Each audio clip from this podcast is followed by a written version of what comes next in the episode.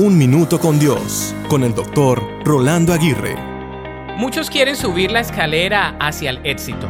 Para algunos, el éxito está relacionado con una estabilidad en todas las áreas de sus vidas, pero en especial en el área financiera.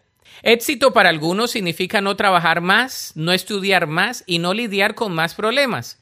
Sin embargo, todas estas percepciones son erróneas en la hora de ser o no exitoso o exitosa. ¿Qué es el éxito? Una simple búsqueda de esta palabra la define como resultado en especial feliz de una empresa o acción emprendida o de un suceso.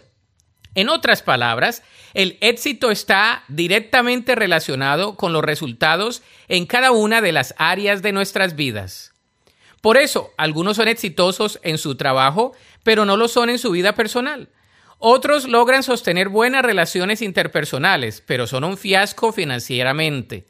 Algunos suelen ser exitosos en el amor, pero no en las demás áreas de sus vidas.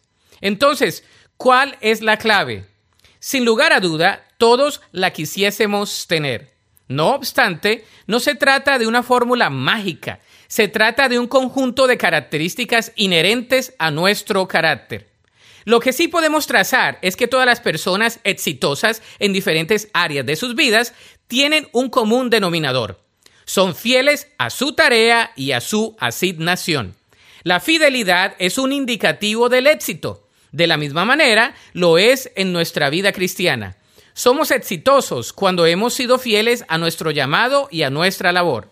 La Biblia dice en Mateo 25:23, el amo dijo, bien hecho, mi buen siervo fiel, has sido fiel en administrar esta pequeña cantidad, así que ahora te daré muchas más responsabilidades.